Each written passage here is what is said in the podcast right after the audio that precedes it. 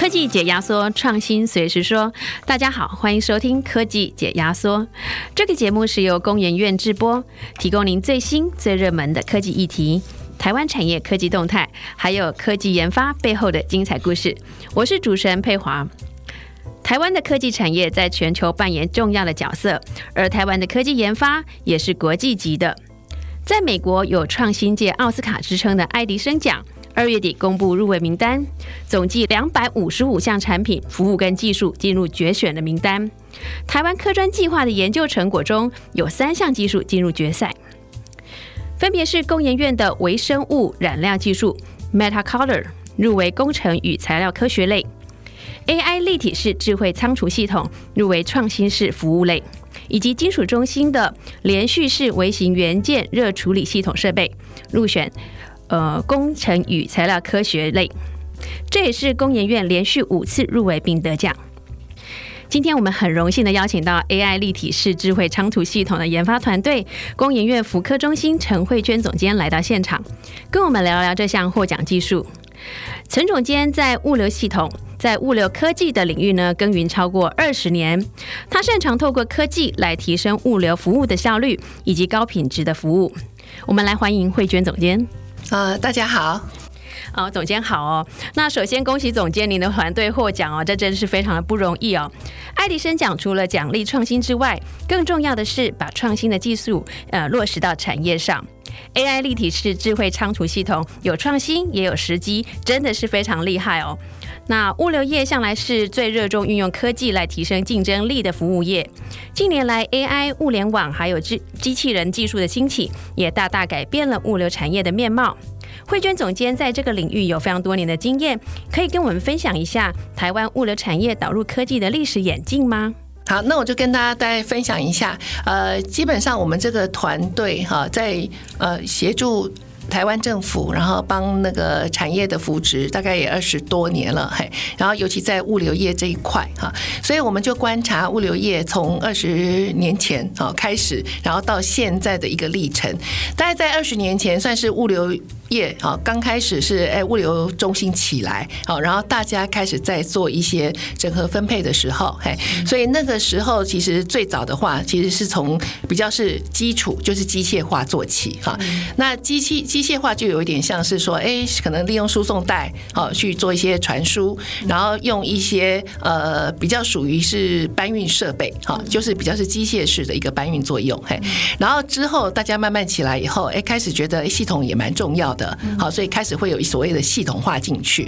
所以那个时候的医化，像条码，好，像八扣那部分，其实就是那个时候去导入，好，在整个这种我们的商业服务上面，嘿，然后一直到后来，大家觉得，哎，光八扣哈要接触式的扫描，可能有些限制，嘿，所以后来是 RFID 哈，就是无线射频的系统就出来了，哈，大家可以用非接触的感测，哈，啊，当然说，哎，一直到进展到 RFID 时代，其实大家开始是真的是开始往高科。技怎么去放进去物流业？好，大家再去做思考哈。所以后来呢，大家就开始在演进演进更多的一个需求出来，嘿。然后这些需求呢，就会发觉，哎，很多的技术上可能会有一些瓶颈在，好，所以要怎么解决？所以像现在的 AI 或是 Big Data，好，或是一些自动化或是五 G，其实都是在补这些瓶颈。好，怎么去让物流业好，或是其他的产业可以越运作，然后越智慧越。呃，自动化。嗯，其实物流业他们的那个送货的时间，就递送的时间跟 fulfill 这个服务的时间也越来越缩短，都是因为科技的演进嘛？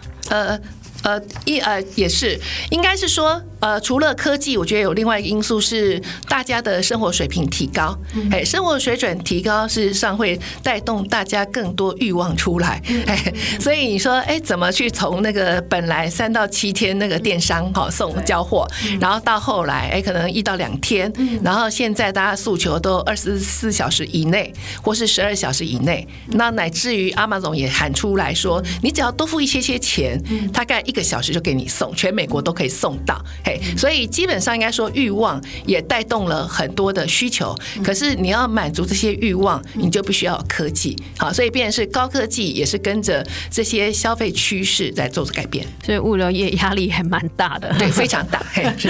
那二零二零年的疫情哦，让台湾非实体店面的零售成长了百分之十二。尤其是本来没有实体店面的传统零售业哦，因为疫情的关系，它也开始透过网络来卖东西，凸显了这个物流物流业的重要性。那怎么样让货物送得好、送得快？那这时候就要用科技来帮忙哦。那有一家知名的管理顾问公司叫 Accenture，它的统计啊，那已经数位转型的物流公司，平均呢年营收它的成长可以达到百分之十三哦。那所以我想请教总监哦，根据您的观察，台湾物流业进行数位转型，它的现况是怎么样？你们这几年接到的洽询是不是越来越多了？厂商的需求大概是可以分为哪些呢？OK，好，基本上应该说，呃，台湾物流业在做转型的这个部分是目前呃跟我们接触的是真的是越来越多啦。就大家对于数位转型都非常需要，嘿，而且大家现在慢慢也有意识到，基本上你不转型就跟不上别人，或或跟不上竞争者，或跟不上时代，哈。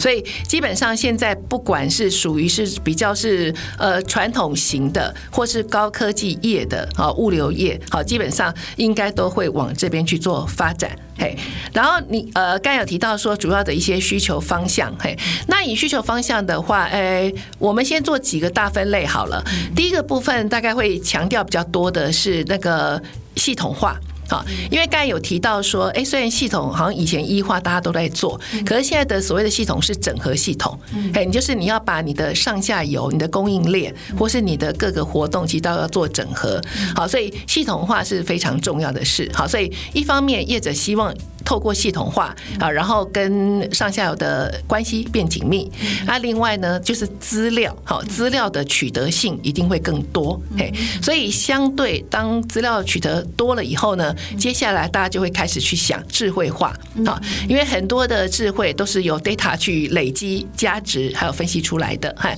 所以接下来是智慧化的部分。所以业者也会跟我们讨论，你怎么把这种产业的 know how 好跟系统整合起来，那变成是一个有。智慧的系统，那这样的话，其实人就不用那么累，不用一天到晚花脑筋想很多东西。嘿，然后之后呢，因为现在大家呃趋势都是缺工，好，全球趋势应该都是缺工，嘿，所以开始大家在思考，那怎么去往所谓的少人省力跟无人化去做？好，所以大概这几个方向，目前业者其实找我们的大家都有都有涉及。嗯嗯，那这次获得爱迪生奖的 AI 立体式智慧仓储系统。是在什么样的背景下诞生的呢？那它在哪些方面回应了物流物流业的这些需求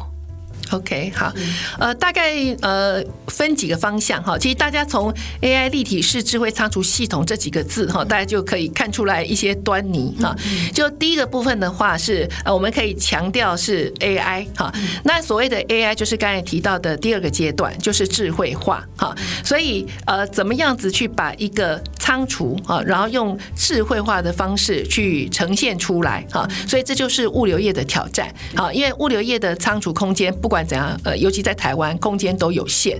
那你怎么样在有限的空间，哈，可以把这些货物的呃除啊、减啊，嗯，等等的这些系统去做得好？嘿，所以我们就会从这个部分去思考，说那怎么让物流业可以满足刚才说的呃。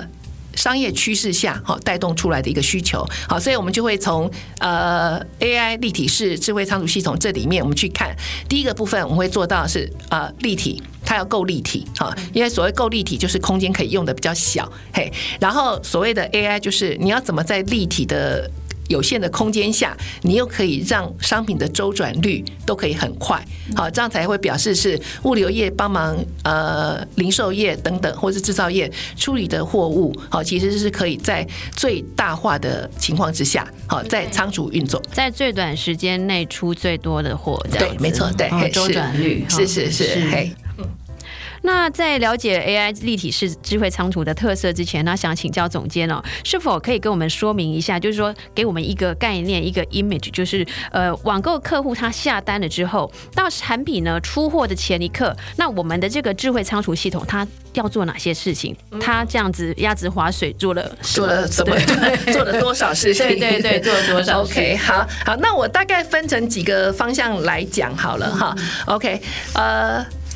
第一个部分是用盖呃，主持人提到，我们先把呃仓储一个仓储中心哦，我们分成几个部分来看哈。OK，那首先我们就会看到进货的部分哈。那以进货的话，其实我们要前面要先做几个动作。好，第一个部分是你要进多少货。然后你要进什么货？好，所以这个部分我们就会把哎 AI 的类似预测系统，我们会放进去。好，等于说我们去评估哎那个历史资料或是一些趋势，好环境趋势，然后建议出来说，哎，那到底你在这段时间你要进什么样的货品，然后多少量？哈，所以比较掌握了以后，你才可以正确的采购，好，然后正确的进货，这是第一个部分。然后第二部分是好，那你东西进来了以后，你要先做哪些事？好，所以在物流业要现在越来越重要的是，你要知道到底哪些东西或是怎么样的东西，怎么样的形态进到你的仓储。嘿，所以刚开始就是要做所谓的啊采集重量的量测。好，所以我们要知道是长宽高，还有采集跟重量是多少。好，那这样才可以正确的知道后面怎么出放。好，然后之后，呃，采集重量辨识完以后呢，那就真的可以做进货，好到厨卫的动作，哈。可是厨卫有限，所以你要怎么样子把？对的东西放在对的地方，好，所以这边的话，我们就会用类似 AI 的呃厨卫配置，好，把这些货品放到它最适合放的一个地方，好，啊，这个部分当然就要考虑到货品跟货品之间有一些相关性，好，所以这边我们就会用一些分析的方式，所以这个没有没有固定配置方式，没有固定。啊，对，没有固定，它就是摆摆那一个时间点的一些状况，弹性的来 AI 来会根据弹性来调整，对对对对，动态调整厨卫，哈，OK 嘿，好。好，那之后除除进去，如果除的对，基本上我们就可以做后面比较快的拣货动作哈。所以一旦订单来了以后，哎，我们就会开始去看，哎，怎么去安排拣货规划。好，所以这时候就会考量到你订单的可能批次性哈，然后你订单的一个处理顺序哈，拣货的顺序，还有拣货的路径哈，然后这些规划出来以后，才可以驱动这个自动化的设备哈，这个立体仓的设备，你怎么去捡这个货好，然后怎么走是让整个移动距离会最小。好，所以这个是在呃拣货的部分。好啊，当然拣出来以后，它会到呃所谓的订单检取区跟包装区。那这时候我们会应用一些智慧化的手法，让同样一张订单的或是同一个车子出去的货，应该要相近时间好到达这个检这个检货区跟包装区，好这样的话才会不会影响后面的出货的时间。嗯，是。那请可以跟我们比较一下，就是说在这套系统导入之前，跟在这套这套系统导入之后啊，那个人力人力的介入啊，有什么样的不同？呃，因为基本上我们现在是已经有可以做到是大概百分之八十的物救人的一个自动化处理系统，嘿，所以等于说人的呃。需求量就会降低很多哈，所以目前来说，以我们呃养护仓来看的话，大概可以省掉百分之五十的劳动力啊，因为人基本上他就不用特别走，他是在什么样的流程中，还是需要人去做啊？呃，大概现在比较没有办法控制的呃改善的流程，大概就是在那个最后捡到各个订单好的那个捡取的一个部分，以及到后来一个订单要包装的部分好。因为那边它会比较细的动作，那以目前的机器手背还没有办法做到那么细，呃，或是很快速的做到那么细，还是比较快。对对对，那那个步骤的，对对对对，人的动作 某个程度嘿还是比较快，弹性比较快。那所以说，从这个呃今天订单下来到拣货以前，其实都是 AI 在帮我们做很多决定跟安排喽。啊，对，是的，没错，嘿，对，这个部分就让 AI 去处理，这样。是的，是的。那从这个。技术的字面上看来，哈，AI 还有立体式是这套系统的特色。那可以跟我们分享说，这两大特色可以解决既有仓储的哪些的痛点呢？应该说，如果以以我们先说从立体式，因为你立体式其实呃大概就会解决一个是空间就是有问题，嗯，好，空间的空间的处理的效能的部分哈，所以为什么大家想要从立体式发展？嘿，然后我们这一套立体式的系统也可以做一个比较是弹性的。扩增，嗯，它可以在往上，好，等于说让它更立体化出来。过去如果说是，呃，所谓的非立体状态状态的话，它是在大概几层？那现在的这个立体式的设计，它大概最高可以到几层呢？哦，呃，以过去的话是比较是属于那种呃传统式的方式好去处理，所以以前的话大部分都是大概五六层左右。嗯，嘿，对啊，以目前立体式的话，我们是可以呃做到大概十四层左右。嘿。可能可以再扩充哇，那这个品相大概有什么样的差异呢？可以容纳的品相，嗯，我们现在基本上应该说，以目前应用的实力，其实大概是可以到三倍以上，差不多三倍左右，哎，可以把容量可以高扩大扩大。是是是，那在 AI 这个特色上面，又有能够解决我们过去这个传统式的物流业有什么样的痛点？OK，呃，应该呃，其实以物流来说，尤其是现在越来越呃。盛行的电商物流，其实它有一个特色是它是很复杂的，所以我们是觉得它就是一个复杂式的一个处理系统。嘿，所以所谓的复杂是它必须要考虑到很多不同的需求。好，那所谓的所谓的复杂是在于说，一个是商品啊，那商品很很复杂哈，大家不要以为上面两个字哎就是商品嘿，其实商品有包括哎品相、采集、重量。还有周转率、相关性、价格，其实这都是要考虑的因素。嘿，然后在订单的部分，订单也要考虑到品相，还有你总体的采集、总体的重量，还有商品那个订单的相关性。好，然后第三个部分是还要考虑到物流中心里面的区位。好，因为它不会只有放在一区，它会有好多区，所以它的这个每个区的功能是什么，空间是什么，然后位置是在哪里，啊，容量可以多少，这也必须要考。考虑嘿，然后另外是还要考虑一个最重要的是设备，因为你只要用到设备，你还是有速度，还是有方向，嘿，所以变成说你如果在。原来都是人工要去想刚才说的这么多问题，哎，你要怎么想？其实很累，对 对。其实应该说很难，对，尤其是如果你刚才我说前面的系统化都没做出来，那你根本也不用想了，你就真的是乱摆，然后乱摆，后来就乱减，好，就会变成是这样，效率就是非常的低落，这样。对对对，所以就变成说，哎，我们 AI 就要考虑到这么复杂的这么多因素，嘿，然后你要怎么去把每一个 process 它最好的一个最佳化的规划做出来，嘿，所以这个就是。说它可以帮忙人解决很多，呃，应该说很多限制。是是是是。那在导入这个系统之后呢，它有呈现说哪些的成本的节省啦、人力的节省，甚至空间的储存量增大，有哪些的那个？改进呢？OK，我我现在就是先以我们导进去的那个部分来看啦，哈，那个部分来看，嘿，所以有实实际的，对。实际，我们用实际来看，因为每个物流中心长得会不一样，好，所以效果会不一样，嘿，所以以我们现在实际应用的状况呢，我们是呃大概以出货这部分哈，我们可以做到出货快，哈，做做到快速，嘿，那这部分的话，大概可以节省百分之六十的出货时间，嘿，对，然后如果在高峰期的话。其实是可以有十倍的产能，好，可以增加十倍的产能。嘿，那十倍产能是怎么样的来？怎怎么来计算呢？或者是说怎么样来感感受？感感觉？应该说淡以淡旺季啦，以淡旺季来看是可以有十倍差，就类似可能淡季的时候，如果是淡季，那基本上可能一个小时是处理大概差不多呃一百二十，可能一百二十张订单的话，那在高峰期的话就是一千两百张订单，那类似是这样子的部分，差很多 哎，对对，类似是这样的部分，所以基本上应该说它就要做到比较智慧跟。自动化了，是，对，所以在出货快的部分，我们就可以用这样方式去提升整个效能，好，啊，当然相对它就是要把刚才说的那个呃物救人百分之八十物救人的部分做起来，然后劳动力可以降低，好，这样的话大家才有办法把刚才说的出货快做好，嘿，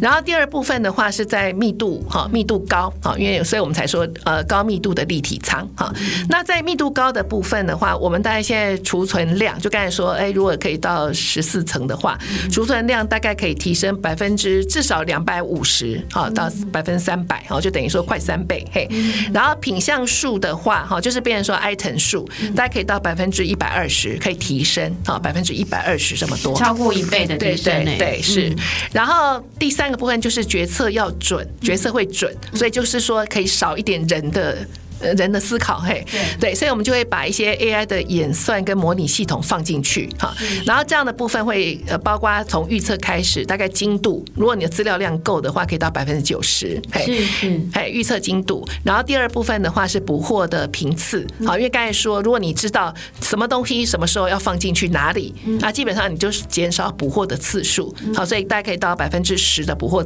频次，好，然后另外还有一个是我们因为透过决策，所以把可以把同样。呃，订单的这些货品比较是近零时差的汇集到包装区，好让它可以顺利出货。哎，我想请教一下，这个预测订单哦，AI 还可以预测订单，那预测订单它的好处是什么？那在这个系统里面，AI 它除了预测订单之外，它还有哪些神奇的功能呢？那个以预测来说的话，基本上应该说预测其实呃虽然不容易预测好，可是问题是其实预测应该是每家企业都要，哎，因为基本上他又要采购，那他怎么会？他如果完全不预测，他怎么知道采购多少嘞？哈，所以一定要预测。只是说预测通常，哎，人家说很难预测准呐，哈，对，所以我们这个预测系统呢，基本上我们就会去掌握。呃，比较多的因素，嘿，就包括说我们把一些物流业的，还有是商业服务一些需求，我们会放进去考量的要素，嘿，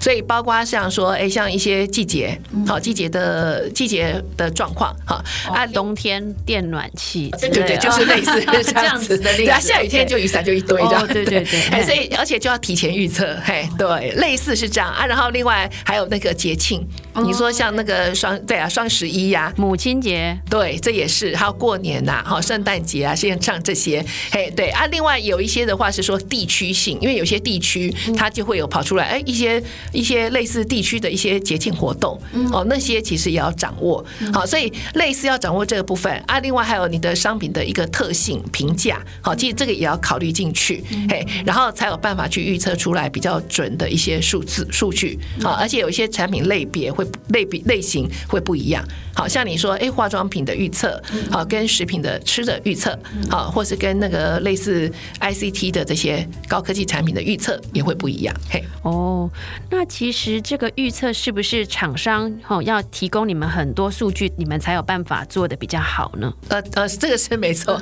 哎，因为没有没有没有数据，基本上就很难做预测。嘿，所以一般来说，我们会比较是建议厂商说，哎，至少要给我们三年的量会比较好，预测出来会。比较准，毕竟那个双十一的话，它只让一年也也让不出什么东西。对对对对所以希望是最好有三年呐。嘿，对，嗯哼。那 AI 还有在在这个系统里面扮演什么样的角色呢？啊，呃，以 AI 的话，预测之外，OK，嘿，AI 我们大概就是分个呃，以以目前啊分几个阶段啊，其实后续都还有一些发展的空间。嘿，对，所以第一个部分 AI 预测，然后第二部分就是刚才提到的是呃 AI 的呃。厨卫配置就是怎么样配置到对的厨位，嘿啊，那个时候就会考虑到商品的相关性，啊，就像刚才有跟主持人提到是牙膏跟牙刷通常会被一起订。嘿，所以他们放的位置就必须要考虑。嘿，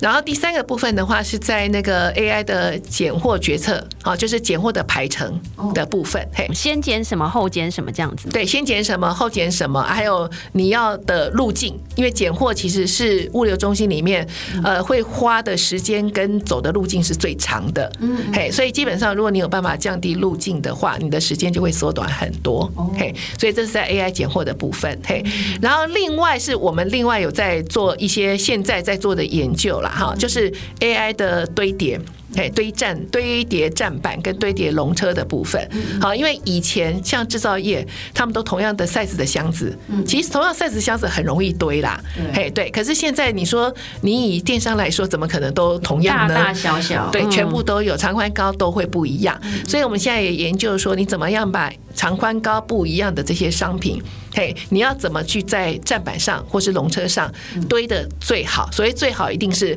它。用的空间是最完整的，哈，不要这边空一个，那边空，有点像是让 AI 去做俄罗斯方块，是不是？哦，对对，类似这样，然后叠的，哦，好，你很聪明，对，就叠的非常漂亮，嘿，嘿，对，没错，嘿，所以会会把这个部分做出来。那当然，后续还，我觉得后续还有很多 AI 可以去发想，啊，只是说我们可能就是要慢慢把现在的物流产业的 know how 大家去分解。才会知道哪些东西还会需要哪些 AI。嘿，是是是，那软体可以透过修改 code 或者它的资料学习来大幅提升效能哦。但是像实体的拣货运送要怎么样来提高这个效率呢？因为其实它就是一个实体的，哎，捡一个东西要花多少时间，这是一个一个固定，而且会有一个极限哦。那之前在网络上流传，像是许多 Amazon 啊，或者是淘宝等大型的电商，他会用机器人或无人搬运车，像 AGV 这样子的工具来快速拣货。那它这个影片。片哦，让人家看起来叹为观止哦。那不知道这套系统在提升拣货速度上，特别在实体这部分有什么创新的做法呢？应该说，以这个实体来说的话，应该就比较是自动化的部分啦哈。因为刚才有提到阿玛总那种 AGV 的方式，其实呢 AGV 的方式，我们现在也有在协助业者在运作哈，在在发展国产化的部分。嘿，那当然是我是觉得是用途会不同啦，然后效果当然也就不同哈。所以像我们这个如果 AI AI 立体仓这个部分的话，其实它就是比较是固定式，它就是反正你就盖好了就会在那边。嘿，那相对应该说所谓固定式就是稳定度大，稳定度大，因为它就是固定在那边，所以比较知道哎它的厨卫的状况相对的位置或什么，其实大概就可以做调整。好，所以变成说它那边会有一套属于这种立体仓储的一个 AI 方式，哈，在做智慧化运作。嘿，啊，当然相对以 AGV 来说，因为 AGV 就是如果看过阿玛总就是。搬运嘛，所以它会有很大的一个空间，就是让这个机器人在那边跑来跑去就对了。嘿，对啊，当然相对当然说，他以这个方式的话，他们是觉得呃。它不固定是另外一种弹性啊，可是相对就会变成说，它每个机器人之间的相对位置，呃，必须要设计的非常好，嘿，才有办法，不然有的时候相互之间躲，呃，可能要躲来躲去，闪来闪去，对，所以它它那边其实它还是要有另外一套 AI 的智慧化方式，哎，所以基本上我是觉得两套都有特色，哎，只是用途不同，所以一般我们在帮业者规划的时候，我们要先去评估，对，我们要去评估。如果我用我用 AGV 的，就是机器人的方式，好，跟用立体商的方式啊，到底哪一个比较适合我的产品啊，或者我出货的频率？好，其实这个都会影响到。哦，了解。那这套系统，刚才呃总监有提到说已经有实战的经验哦，那它的表现符合研究团队的预期吗？哦，以目前应该是应该是算非常不错，应该是有点超出预期啦。对对对，因为还蛮稳定的这样，嘿，对嘿，所以基本上在合作的伙伴应该是算都满意。嗯嗯，所以我在呃我在一些电商买到的东西，我在这家电商买到的东西都非常准时到货，真的真的，而且都非常百分之百准确，没有出错。啊，对对对，我会跟他们讲，他们表现很好。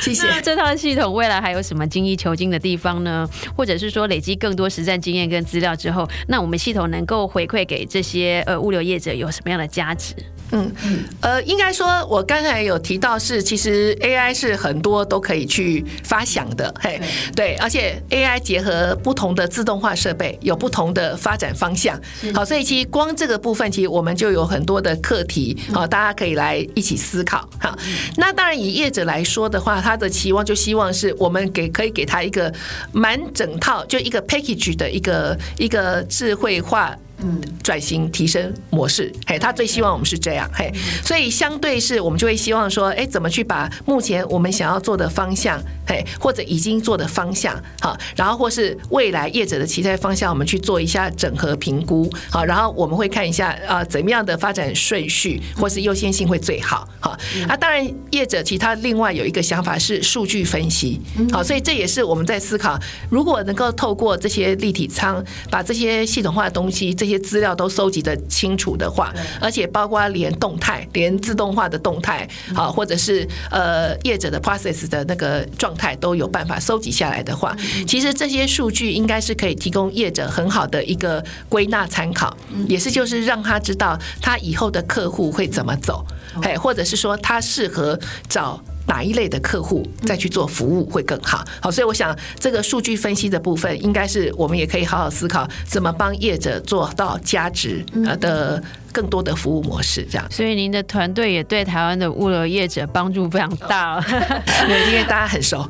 是是，谢谢，非常谢谢总监详细的说明哦。那这几年哦，电商在每年年底有举办购物节，几乎都成了全民运动。这也让我快速的收到商品的同时，也了解到这背后其实是有许多创新科技的结晶。那我们再次谢谢总监来到我们节目，也恭喜你们得奖好！谢谢，谢谢主持人，谢谢，谢谢大家。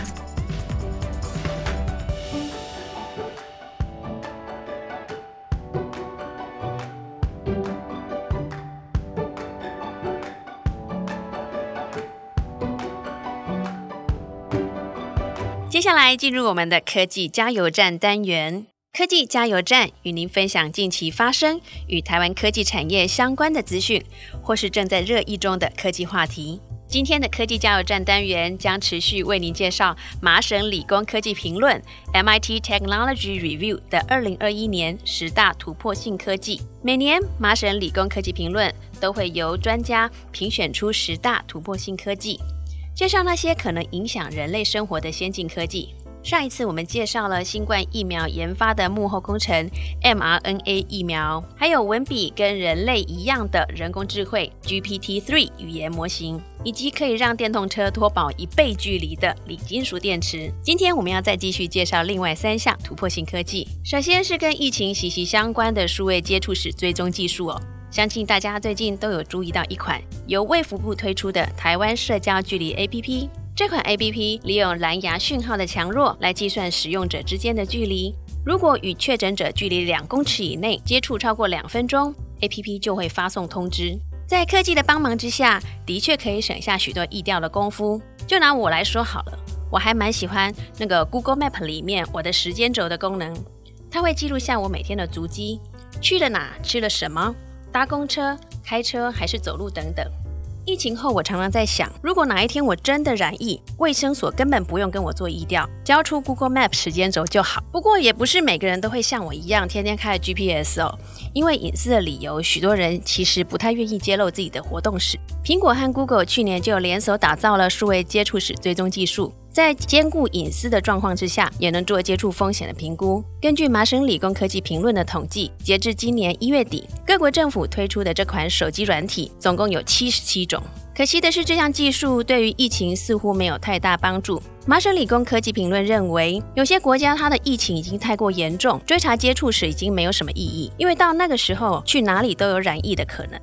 其次，他也谈到民众对政府、对科技公司的信任问题。许多科技公司都有把使用者资料交给政府，甚至卖给利益团体的不良记录，也影响民众对这类软体的信心。更不用说会把各资交给政府，对特定族群，像是非裔的美国人，更是难上加难。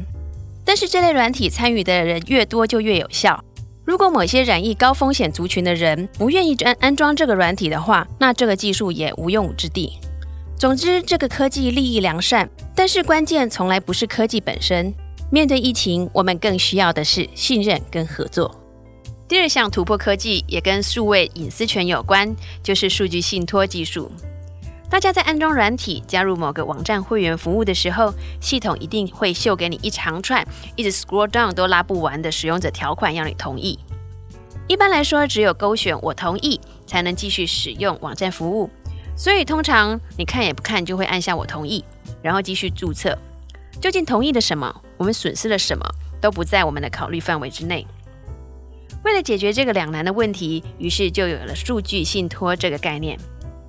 这就好比劳工参加工会，工会会帮助劳工维护权益一样。我们将数位各资托管给受托的机构，让他们代表我们，以我们的权益为优先，跟网站服务或科技公司来打交道。麻省理工科技评论也举例，如果一群脸书用户组成数据信托，受托人可以规范脸书在哪些条件下可以收集和使用这些用户的数据，投放哪类的广告。那如果脸书不遵守规定，就可以把数据来撤回。但是这样的做法有个盲点哦，脸书的用户已经突破三十亿，就算几十万个脸书使用者组成了数据信托，而且要求脸书只能怎么样运用他们的数据。只能投放哪些广告给他们？那脸书会有可能同意吗？换句话说，如果帮使用者托管数据的团体本身就没有什么筹码，又要拿什么来约束这些大型科技公司呢？在这一点上，数据信托可能是派不上用场的。那如果反过来是科技公司有求于使用者呢？麻省理工科技评论举了一个例子：Google 的一个关系企业在加拿大多伦多的码头区打造一个数位智慧未来城，因此必须部建非常多的感测器。为争取当地居民的认同，该公司主动提议成立成立数据信托，确保数据的收集跟使用都能符着符合公众的利益，并且由社区成员组成的审议委员会来监督。这个做法听起来很让人放心，而且比较不会有大公司不甩使用者的问题。或许我们的政府也应该要把数位信托这个机制放入法律条文，赋予数位信托公权力。让使用者对自己的资料更有主导权，毕竟团结才有力量，不是吗？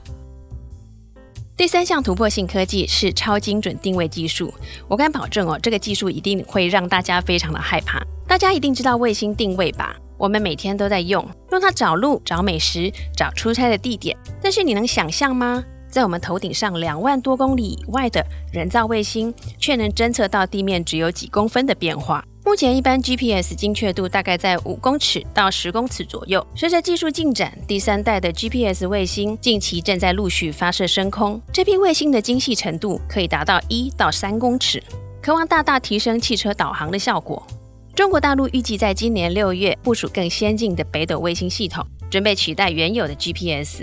这套系统的精度可以达到一公尺以内。除了卫星端的技术有大幅的改善。定位讯号还会透过地面系统来加强，把定位的精确度提升到公分的程度。尽管麻省理工科技评论认为，超精准的定位有助于灾害侦测跟预警，像是提前预警土石流啦，也可以帮助农业、货运跟导航，对人类有许多益处。但是，这样精准的定位，若是被好战的独裁者所掌握，对全世界人类并不是一件好事。下一集我们要为大家介绍同样荣获爱迪生奖的另外一项技术。这项技术用一种令人想不到的方式来为布料染色，可以让我们穿得更环保、更缤纷。想知道更多台湾科技研发的讯息，想了解最新的科技产业趋势，欢迎搜寻工业技术与资讯，上网阅读或下载本期的月刊。如果喜欢我们的节目，也可以在订阅平台上按下订阅或关注，并分享给身旁关心台湾科技创新议题的朋友们。我们下次见。